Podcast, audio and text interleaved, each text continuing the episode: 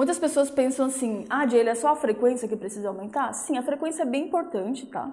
Mas a duração do sexo também. Então, as minhas alunas do curso Anreda, elas sabem bem disso, a gente explica e estuda a fundo essa questão. Mas a frequência sexual é, já é um começo aí para você, entende? Que tem percebido o esfriamento. Por quê?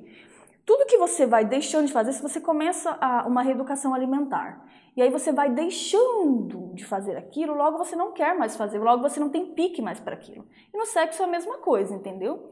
Então tem muitas pessoas que falam, ah, eu não tenho pique, você não tem o quê? A, a, o hábito de fazer aquilo, e aí acaba que você acha que não tem resistência, mas se você tem saúde, você tem sim, você só falta praticar, entendeu?